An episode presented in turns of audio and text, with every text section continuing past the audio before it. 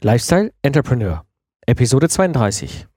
Keine Angst vor Finanzthemen, wie du deine finanziellen Ziele erreichen kannst.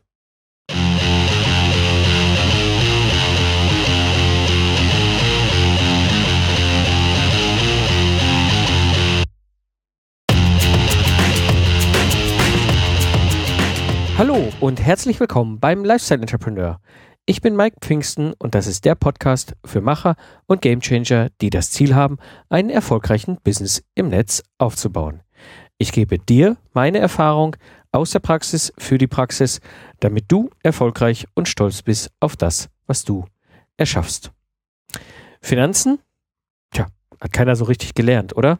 Das ist so ein bisschen das unbekannte Wesen. Und da habe ich mir gedacht, lade ich mir doch jemand ein, und zwar den Holger Grete vom Sendepot.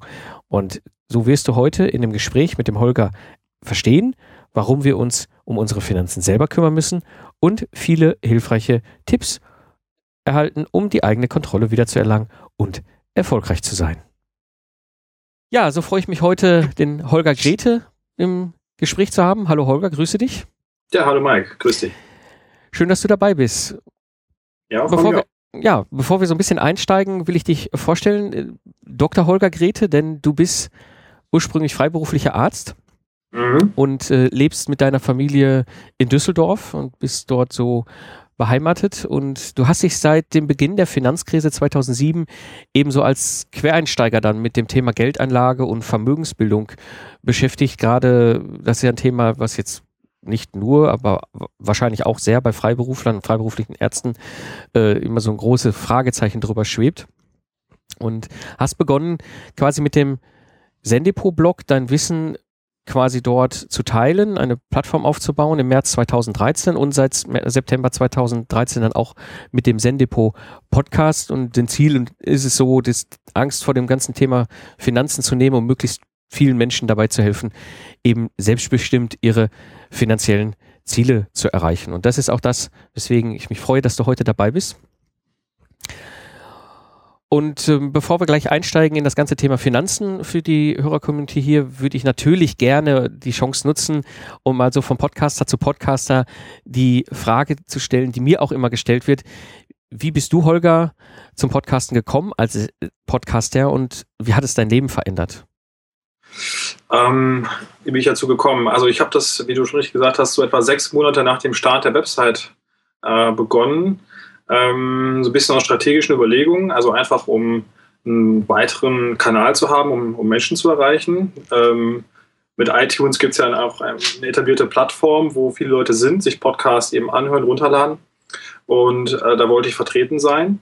Ähm, und es schafft natürlich auch so ein bisschen Vertrauensbildung. Also wenn man einen Text liest, äh, kann man zwar mit seinen Gedanken äh, und Ideen über, versuchen zu überzeugen, aber wenn man das sozusagen noch mit seiner Stimme dann überträgt und äh, die Leute haben einen quasi sogar, wenn sie Kopfhörer tragen, im Ohr, ähm, dann ist man noch dichter dran und kann einfach noch ein bisschen mehr vielleicht rüberbringen, als das mit einem einfachen Text möglich ist. Und das waren so ein bisschen die Gründe, ähm, warum ich das für sinnvoll erachtet habe und weiter für sinnvoll erachte, das zu tun, auch wenn ein Podcast ja immer auch ähm, eine Zusatzarbeit darstellt, äh, wenn man auch schon einen Blog betreibt. Mhm. Ähm, ja, ob das jetzt mein Leben verändert hat, also ich würde sagen, ähm, der Podcast ist ähm, Teil eines Marketing-Mix, äh, um das, was ich tue, ähm, mehr Leuten bekannt zu machen, um meine Reichweite zu erhöhen und in der Summe des Ganzen hat das natürlich mein Leben schon verändert. Und also der Podcast ist ganz sicher ein wichtiger Teil davon. Ja, das ist äh, einfach das, was wichtig ist, weil viele, die ich, die sich mit dem ganzen Thema beschäftigen, gerade die im, im Netz so als Solopreneure unterwegs sind und sich die Frage stellen, okay, Bloggen, Podcasten, ähm, ist mir einfach mal wichtig gewesen, dass andere auch mal andere Podcaster hören. Aber kommen wir zum eigentlichen Thema Finanzen. Und da würde ich gerne direkt mit einsteigen mit der ersten Frage. Warum müssen wir uns um unsere Finanzen selbst kümmern? ja, ganz, ganz banal, weil es sonst niemand tut. Ja. Okay. Also, jedenfalls nicht, äh, nicht äh, in dem gewünschten Sinne oder in unserem Sinne. Also man muss halt äh, sagen, die Finanzindustrie ist leider ganz überwiegend so aufgestellt, dass den äh, Kunden ähm, suboptimale Anlageprodukte verkauft werden äh, Produkte, die zum einen am Bedarf der Leute vorbeigehen und dazu noch mit einer viel zu hohen Kostenquote belastet sind. Und äh, diese Produkte werden im Rahmen von ähm, Finanzberatung oder vermeintlicher Finanzberatung vertrieben. Ähm, aber was da als Finanzberatung bezeichnet wird, ist in den meisten Fällen nichts anderes als Finanzverkauf. Und der ist provisionsgesteuert. Und da, wo Provisionen gezahlt werden, um bestimmte Produkte ähm, an den Mann oder an die Frau zu bringen, da kann es keine unabhängige und keine echte Beratung geben. Ja? Äh, zumindest keine Beratung, die sich wirklich dann mit den Bedürfnissen der Menschen beschäftigt. Das bedeutet im Grunde, wir haben die Situation, dass Menschen Geld investieren, Geld anlegen, Geld sparen wollen für später, was auch immer, Rente, Häuschen oder so. Ähm, aber dann quasi alles an eine Industrie abgeben, die ihnen das quasi vorgefertigt abnehmen wird, würde, gerne möchte und es auch natürlich im Eigeninteresse und nicht im Interesse des Sparers oder des Investors der persönlichen äh, Person macht. Mhm. Wie ist das denn so? Ähm, was erlebst denn du so? Wie, wie gehen die meisten Menschen denn so mit Geld um? Ja, also gut, Verallgemeinerungen sind jetzt schwierig, aber man kann schon sagen, dass das Thema für viele Leute ähm, unangenehm ist. Es ist, wird als kompliziert empfunden, als ähm, zum Teil auch langweilig und auch so, oh, wie kannst du einen Finanzblock machen, höre ich manchmal. Mhm. Ähm, es ist so ein bisschen ein Tabuthema. Äh, gleichzeitig gibt es so eine Parallele zum Thema äh, Sex, würde ich sagen. Ja, okay. Leute wollen nicht drüber sprechen, denken aber dauernd daran. Also ich mhm. glaube nicht, dass es Leute gibt, die äh, sich gar nicht mit Geld beschäftigen. Das ist ja gar nicht möglich. Also äh, wenn man so durch den Tag geht und äh, man muss laufen und wenn es nur kleine, äh, kleine Sachen sind, laufen, finanzielle Transaktionen tätigen. Ob das jetzt ähm, ein 2-Euro-Stück ist, was ich irgendwo in den Automaten schmeiße, um mir ein Getränk zu ziehen oder äh, ob ich einen Kaffee bestelle, was auch immer. Ähm, wir sind ja laufend damit konfrontiert mit, mit, äh, mit Geld. Wie viel habe ich? Ähm, was brauche ich heute? Was brauche ich diesen Monat? Was brauche ich dieses Jahr? Ähm, es kommen Rechnungen. Ähm, was kann ich mir leisten? Was will ich mir leisten? Also wir sind ja eigentlich täglich damit beschäftigt, uns sozusagen ökonomische Gedanken zu machen. Ähm, insofern ähm, ist es eigentlich ja nichts, was man verdrängen kann, aber viele versuchen es dann trotzdem zu verdrängen. Und dann gibt es noch ein weiteres Problem, dass äh, manche Leute ähm, Geld auch moralisch überfrachten. Also anstatt es als das zu sehen, was es ursprünglich ähm, mal war oder wozu es gedacht war, also äh, als Mittel zum Zweck, ähm, als Tauschmittel, äh, vielleicht auch als Wertspeicher, ähm, naja, wird es halt moralisiert und man fragt sich, ist das gerecht, wenn der eine viel hat, der andere wenig? Oder sind, ist, ist meine Steuerquote, ist das okay? Ähm, warum ist das so verteilt, wie es ist und so weiter? Ähm, und das sind eigentlich dann so Barrieren, die Leute sich selber noch schaffen äh, und die so ein bisschen so einer, sag ich mal, ähm, objektiven oder möglichst objektiven äh, Beschäftigung damit im Wege stehen. Und ich würde eigentlich immer dazu raten, also eine eher neutrale Haltung zu Geld einzunehmen, also es weder zu überhöhen, weder sein ganzes Streben, Handeln und Denken danach auszurichten, noch es zu verdrängen, also sozusagen zu negieren und zu sagen, Geld ist schlecht und irgendwie äh, am besten wäre eine geldlose Gesellschaft. Ich meine, das kann man sich zwar erträumen, das halte ich aber für die nächsten, ähm, naja, sagen wir mal 20 bis 30 Jahre noch nicht für realistisch, ja. Ja, das, das ist ein interessanter Aspekt, gerade diese Moralisierung. Also ich habe das auch schon häufiger erlebt und auch dieses Jahr im Sommer mal auf, auf, auf einem Barcamp äh, in, in einer Session, wo es mich dann doch auch umgehauen hat. Ähm, dieser, dieser, also auch im Bereich der, der Selbstständigen, der Freiberufler, der, der Leute, die ja eigentlich wie du und ich tagtäglich nicht nur im Privaten mit Geld zu tun haben, sondern auch geschäftlich. Ja? Rechnung stellen, Angebote schreiben, gucken, ob das Konto passt, dass die Dinge bezahlt werden, dass die Steuern bezahlt werden. Also die ganzen Business-Sachen sich mit Geld beschäftigen. Und dann kommen plötzlich, in, in diesem Kontext kam das plötzlich hoch, diese, diese Moralisierung von Geld, wo ich mal den schönen Satz gehört habe und den habe ich dann da auch in die Runde geschmissen, um einfach das mal einen Kontrapunkt zu geben.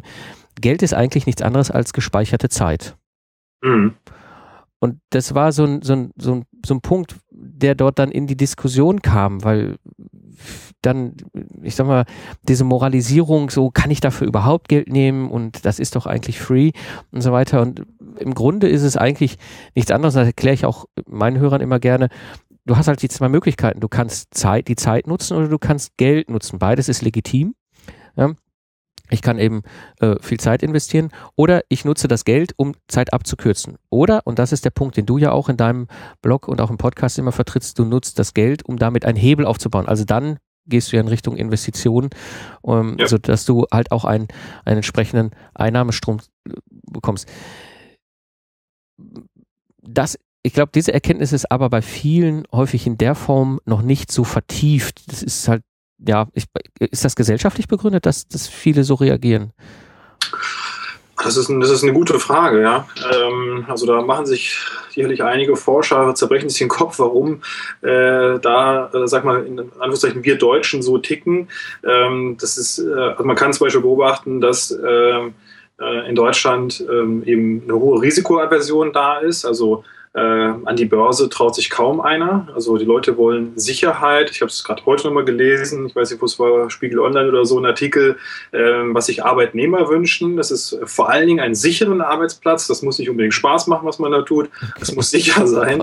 Ähm, also es ist in Deutschland ähm, offensichtlich ein sehr, sehr äh, großer ähm, ähm sehr großes Bedürfnis nach Sicherheit, nach Stabilität und ähm, das ist nun mal so, ähm, ob jetzt äh, im Zusammenhang mit Geld oder allgemein im Leben, ähm, dass Chancen immer mit gewissen Risiken verbunden sind. Und wenn ich natürlich mich immer nur auf die Risiken fokussiere, dann äh, blende ich die Chancen komplett aus und muss mich aber auch nicht wundern, wenn ich es dann im Leben eben nicht ähm, zu dem bringe, was mir vielleicht möglich gewesen wäre ähm, oder was ich gerne hätte. Ja? Und äh, ob das wieder finanziell gesehen ist oder beruflich gesehen, wir müssen einfach lernen oder sollten lernen, gewisse Risiken zu tragen, zu ertragen, auch Ungewissheit auszuhalten, dass nicht alles planbar ist.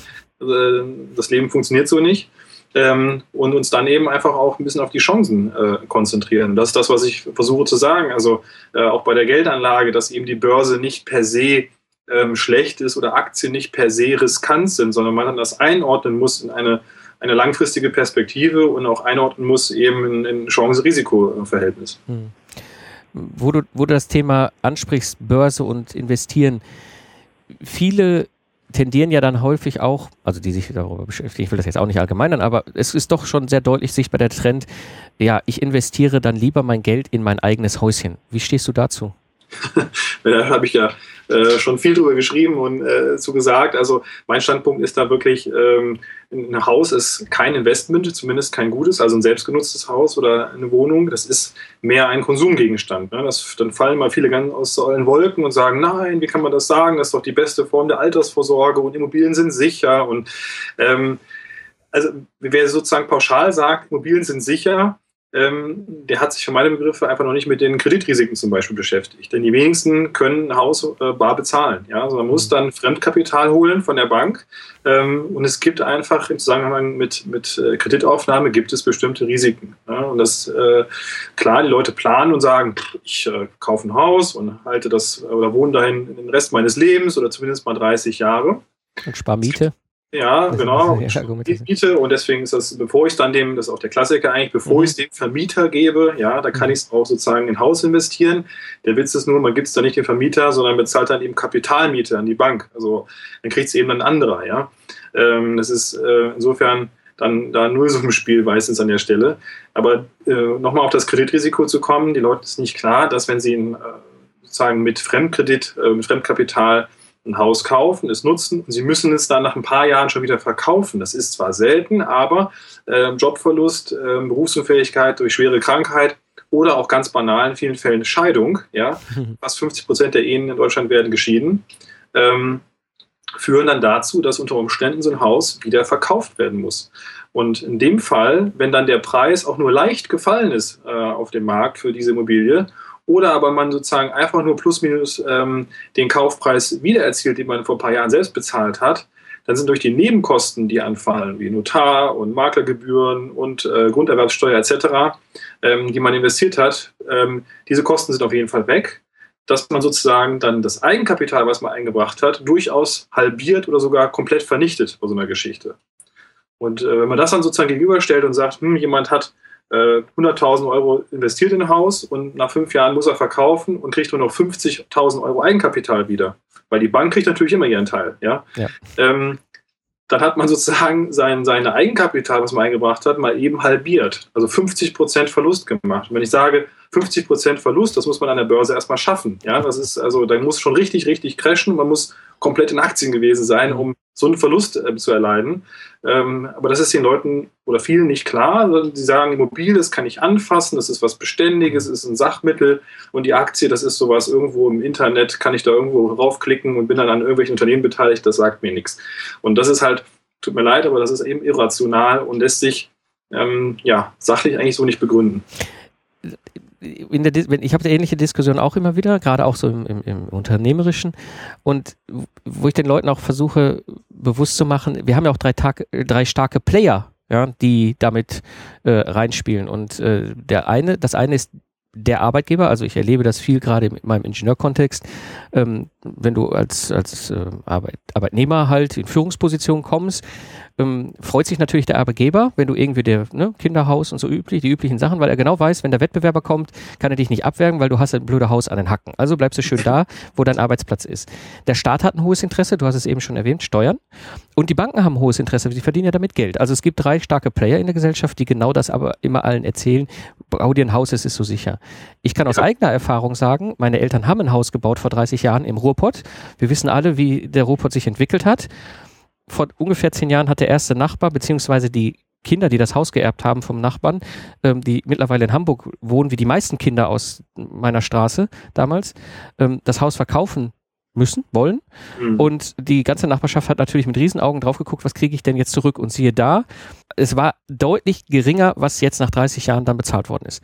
Und mhm. plötzlich stellten alle fest so, ja, äh, diese tolle Anlage, die, das Haus, ja, ist ja gar nicht mehr das wert, was wir uns immer, also versprochen haben. Meine Eltern und auch die ganze Nachbarschaft haben mir ihren Kindern erklärt, später, wenn du mal erbst, dann wird das viel mehr wert sein als das, was wir heute hier bezahlt haben. Und in Wirklichkeit kommt so ungefähr 20 Prozent, glaube ich, weniger als rausgekommen. Mein Vater hat das mal angedeutet, er wollte gar nicht so richtig drüber reden.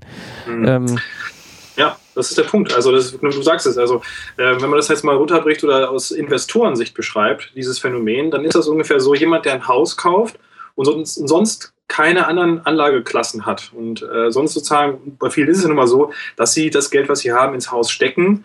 Dann gibt es vielleicht noch irgendwo ein, bisschen Sparvertrag für die Kinder oder irgendeine Lebensversicherung, die so ähm, halbherzig bespart wird. Aber das war es dann auch schon. Also das Haus ist zu 90 oder mehr Prozent ähm, das Vermögen, was man hat. Ähm, aus Investorensicht ist das so, als wenn ich sozusagen sage, ich bin selbstständig und habe aber nur einen Kunden. Mhm. Und wenn der wenn der, wenn der mich, wenn der sagt, ich will dich nicht mehr, dann habe ich nichts mehr. Ja, also es ist keine keine Risikodiversifikation und äh, also ich denke, jeder, der unternehmerisch tätig ist, äh, freut sich oder achtet darauf, dass er mehr als einen Kunden hat mhm. ähm, und das möglichst irgendwie verteilt ist. Ich meine, auch da gilt meistens äh, oder häufig die 80-20-Regel. Ja, das ist eben, äh, was ich, 20 Prozent der Kunden sorgen für 80 Prozent des Umsatzes. Aber trotzdem ähm, sollte mehr als einer sein, dass man einfach so ein bisschen das Risiko streut. Und das kann man eben mit Immobilien kaum tun. Man mhm. setzt dann alles auf eine Karte und hat dann, äh, wie es im Fachjargon heißt, dann eben ein hohes äh, Klumpenrisiko.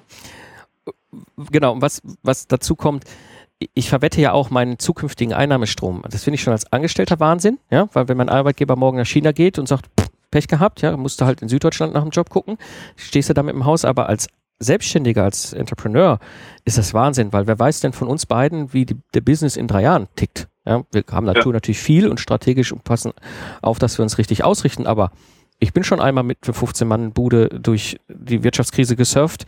Ganz ehrlich, da haben wir viel, haben wir viel Glück gehabt. Äh, ich habe andere gesehen, die abgesoffen sind. Ähm, hm. Das weiß keiner. Das weißt du nicht. Und dementsprechend dann noch ein Haus ist Wetter in die Zukunft, äh, naja, gut. Absolut, ja.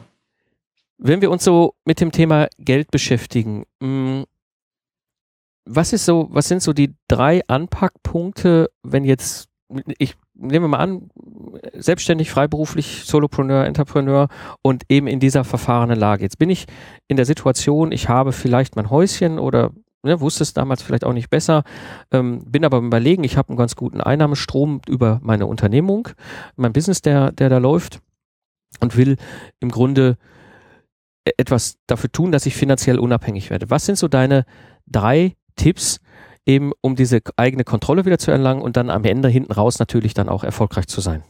Mhm. Also ähm, durch ganz viele gute Tipps, aber um es jetzt auf drei zu beschränken, also an erster Stelle sollte immer stehen, dass man einen Überblick hat. Also man sollte möglichst einen Überblick haben über den Status quo seines Nettovermögens. Also das heißt, wie viele Verbindlichkeiten habe ich noch? Äh, eben, was ich Schulden bei der Bank für, für ein Haus und ähm, sofern es noch irgendwie Konsumkredite gibt, ähm, möglichst schnell äh, quitt werden und tilgen. Ähm, und auf der anderen Seite, was habe ich an, an Vermögen mir schon aufgebaut? Also was ist das äh, Haus jetzt wert oder was habe ich da schon an, sozusagen an, ähm, an Eigenanteil erworben? Ähm, oder wenn jetzt für die Nichthauskäufer oder Immobilienbesitzer, ähm, was habe ich an Sparverträgen, was habe ich an Depots, dass man das mal äh, im Überblick hat und weiß, wo man steht. Denn man kann ja nur irgendwie irgendwo hin navigieren und sich verändern, wenn man, wenn man einen Ausgangspunkt hat und weiß, wo man überhaupt steht. Ähm, das wäre mal das Erste. Im nächsten Schritt ähm, sollte man sich überlegen äh, oder gucken, welche Ausgaben man hat, möglichst Fixkosten bestimmen, mal so Überblick, was, was braucht man so im Leben, was gibt man aus. Ähm, da gibt es alle möglichen Ansätze. Ich bin jetzt gar nicht so der große Freund von ähm, Haushaltsbüchern. Ähm, das ist unheimlich anstrengend, das zu machen. Das ähm, kann man vielleicht mal ein, zwei Monate durchhalten, aber die wenigsten schaffen das dauerhaft. Ja. Aber schon die ein, zwei Monate kann man vielleicht wirklich mal den Versuch wagen und, und mal ähm, Kassenbons sammeln und äh, mal alles zusammenrechnen, was man so im Monat hat, um mal so äh, auch da einen Status quo zu haben, ähm, was geben wir denn aus ähm, und äh, was ist unser Haushalts, was sind unsere Haushaltsausgaben. So. Und dann kann man sich überlegen, ähm, wie viel muss davon sein, wie viel äh, ist davon vielleicht einsparbar und das ist schon das Stichwort, also was kann ich davon sparen und zurücklegen. Und im dritten Schritt, wenn es mir gelingt, also stetig äh, Geld zurückzulegen und einen Teil eben nicht auszugeben, äh, dann kann ich mir überlegen, was mache ich jetzt mit dem Geld. Ja, und ähm, da ist dann die Frage, da wird es dann schon ein bisschen komplizierter. Also ähm, wofür braucht man das, wann braucht man das Geld? Und um da eben den Durchblick zu bekommen, würde ich dann als dritten Tipp raten, ähm, dass man ein bisschen in finanzielle Bildung investiert, sich mit dem Thema beschäftigt, es nicht verdrängt, sich vielleicht mal ein Buch kauft oder zwei, ähm, oder zum Beispiel meine Webseite liest, also sich einfach informiert, äh, guckt, ähm, was kann ich denn selber erreichen und nicht sofort irgendwo, was ich bei irgendeinem Finanzvertrieb anrufen und sagen, ich brauche jetzt einen Berater, der mir das alles abnimmt, weil das ist lästig. Wie gesagt, es gibt zwar auch mittlerweile ein paar Honorarberater, ähm, wo man dann eben sozusagen äh, ja, pro Stunde bezahlt oder auch für eine Vermögensverwaltung pauschal prozentual bezahlt. Ähm, aber muss nicht klar sein, dass man dann immer das Ruder so ein bisschen aus der Hand gibt. Und da muss man gucken, was ist man für ein Typ? Hat man gern die Kontrolle? Dann würde ich mal sagen, lieber selber machen. Ähm, Gerade diesen empfindlichen Bereich, um nicht nach 20 oder 30 Jahren aufzuwachen und zu sagen, hm, war der Berater doch nicht so gut, kann sein, hätte, ich, hätte ich mal besser. Also man hat nur ein, äh, ein Leben und dementsprechend auch nur ein Anlegerleben, in dem man ähm, 20, 30 oder 40 Jahre eben einen Versuch hat, ähm, das optimal aus seinem Geld zu machen und man mhm. kann es dann später nur noch schwer korrigieren. Das bringt mich nochmal zu einem ganz wichtigen Punkt, nämlich wenn ich investiere, und zwar monatlich, wir reden ja davon, dass wir monatlich einen Betrag nehmen aus unserem Einnahmestrom, der uns dann auch nicht mehr zur Verfügung steht zu konsumieren. Ja dann kann ich ja in verschiedene Richtungen gehen. Ja, dann könnte ich natürlich jetzt sagen, okay, hier hole ich mir jetzt einen Finanzberater. Beim Bankern spreche ich immer von Finanz äh, Bankverkäufern, nicht Beratern. Ähm, ist meistens ja so.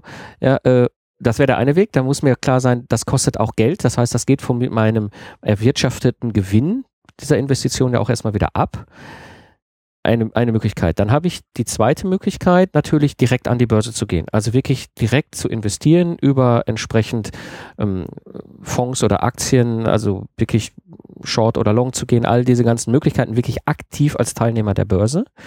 Ja, wo ich auf jeden Fall ja das Ziel haben muss, mindestens mal die Inflationsrate zu schlagen, damit ich halt auch hinterher mehr habe als vorher, weil alles, was unter der Inflationsrate liegt, ist natürlich irgendwie rausgeschmissen, weil es verbrannt wird. Oder ich habe die Möglichkeit natürlich auch, und das ist etwas, was du auch ansprichst, auch in deinen, dein, auf deinem Blog und auch in deinen Seminaren und Kursen, die Möglichkeit, passiv zu investieren. Ja. Und redest von ETFs. Was genau ist das da? Ja, also wie schon gesagt hast, eben, man kann an der Börse äh, direkt investieren und ähm, oder auch äh, spekulieren. Und das ist ähm, aber ein Unterschied. Also den vielleicht kurz erklären. Also mhm. wer spekuliert, der geht bestimmte Wetten ein und sagt, naja, ich kaufe jetzt eine Aktie X, weil ich glaube, dass die jetzt gerade günstig ist und verkaufe sie dann zum, äh, äh, ähm, zum bestimmten Zeitpunkt, weil ich glaube, dass sie dann dass dann einen Gewinn realisieren kann. Ja? Mhm. Ähm, und das ist sozusagen ähm, eher Spekulation und Investition, was, was ich propagiere, sagen, ich sage nicht spekulieren, sondern nur investieren. Mhm. Heißt also, ich investiere Geld langfristig mit dem Ziel, dass dieses Geld ähm, Einnahmen erwirtschaftet in Form von äh, Dividenden und oder Kurssteigerungen. Aber die Betonung liegt auf langfristig und ich ähm, versuche gar nicht irgendwelche Ein- oder Ausstiegszeitpunkte zu optimieren oder zu finden, sondern ich bleibe einfach möglichst lange mit dem Geld investiert ähm, und freue mich über einen Einnahmestrom, der daraus generiert wird. Ja, weil ich ja eben äh, an Unternehmen beteiligt bin und die mich an ihrem Gewinn beteiligen. Und ähm, das passive Investieren funktioniert ist deswegen so charmant, weil man eben kaum Zeiteinsatz braucht, um trotzdem an der Börse Geld verdienen zu können. Ähm, man muss sich einmal mit dem System beschäftigen, was, wie funktioniert passives Investieren, was steht dahinter. Es gibt bestimmte Produkte, mit denen sich das realisieren lässt, du hast es schon genannt, ähm, also ETFs. Und das sind also äh, börsengehandelte Indexfonds auf Deutsch, ähm, die sozusagen einen Index nachbilden, wo ganz, ganz viele verschiedene Aktien drin sind. Und ähm, Ziel ist es, dass man mit einem Portfolio aus äh, bestimmten Indexfonds mehr oder weniger die ganze Welt quasi sich ins Portfolio holt. Also die, die ganze Welt der Unternehmen und daran passiv beteiligt ist. Und das funktioniert deswegen, ähm, weil der äh, Aktienmarkt in seiner Gesamtheit wächst. Ähm, Im Durchschnitt sind das ähm, 6% pro Jahr nach Inflation, oder zumindest so war es in den letzten 200 Jahren. Mhm. Ähm, sodass man gar nicht eben aktiv sich jetzt abstrampeln muss und jetzt mit irgendwelchen anderen Börsenteilnehmern in Konkurrenz treten muss oder gucken muss, dass man denen äh, günstig Aktien abluchst äh, und umgekehrt teuer wieder verkauft, ähm, sondern man kann einfach den ganzen Markt kaufen, plump gesagt, bleibt investiert und dadurch, dass der Kuchen von alleine größer wird, wird auch meine Schnitte größer, die ich sozusagen als Anteil halte. Und ähm, jetzt muss man natürlich noch ein bisschen Kosten abziehen. Man ist auch, äh, die wenigsten sind zu 100 Prozent in Aktien investiert, aber man kann sehr gut mit äh, passiv investieren davon ausgehen, ähm, dass man, was ich, ungefähr 3% Nettorendite, also nach Abzug von Steuern, Inflation, allen Kosten pro Jahr mit so einem Portfolio machen kann. Und das ist Vergleich, im Vergleich zu allen anderen Anlageklassen äh, top. Und äh, ja, deswegen der Grund, warum ich sage, dass das eine sinnvolle Sache ist. Mhm. Zusammenfassend bedeutet das im Grunde, es ist eine Typfrage. Also will ich lieber jemanden, ein, einen Verwalter einsetzen, der Verwalter kostet Geld, oder will ich lieber spekulieren? Das kann, ich kenne zwei sehr gute Freunde, äh, freiberufliche Ingenieure, die sehr gerne in die Börse hineingehen und dort eben halt mit verschiedensten äh, Erfahrungen auch erfolgreich sind. Mhm. Und, und darüber quasi auch mittlerweile einen Einnahmensprung, auch ihr, ihr, ihr Altersabsicherung komplett erledigt haben. Oder aber eben zu sagen, okay, ich gehe den Weg, den du vorschlägst, der auch sehr charmant ist und sage, ich investiere insgesamt in die Börse, weil ich weiß, nach Inflation weg, Wachstum des Kuchen und nach Inflation bleibt eben halt ein durchaus interessanter Anteil über, der mir ermöglicht halt ähm, dann ein, ein, ein finanzielle Freiheit aufzubauen, äh, ich sag mal, über einen passiven Weg. Ja. Wenn die Hörer jetzt sagen, okay, ich habe es verstanden, äh, grundsätzlich muss ich mich darum kümmern und es macht sehr viel Sinn. Mm, es gibt ja deinen Blog und auch deinen Podcast. Den finden wir wo? Ähm, das ist alles erreichbar über sendipo.de. Also da gibt es eine Unterseite Podcast ähm, oder bei iTunes Sendipo Podcast, da findet man es auch, bei Stitcher auch. Also ähm, ist eigentlich einfach zu finden. Wunderbar.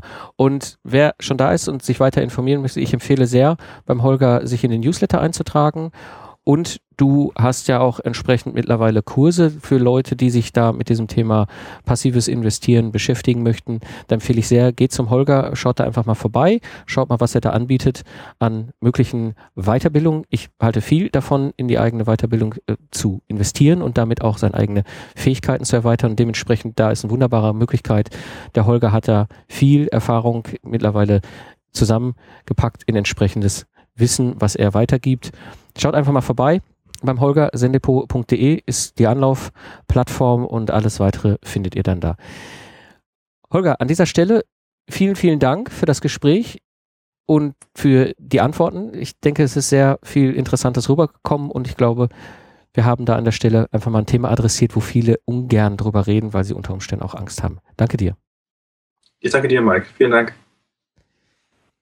Ja, zusammenfassend würde ich sagen, nimmt das Zepter wieder in die Hand und ganz wichtig, bildet euch weiter, kauft euch Bücher oder geht zum Beispiel zu Holgers Seminaren und werdet finanziell unabhängig.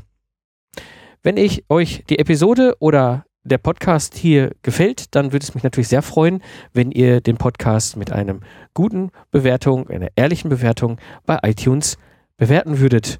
Und wenn ihr sowieso schon dabei seid, wahrscheinlich oder vielleicht hört ihr in Zukunft auch Holgers Sendepot Podcast.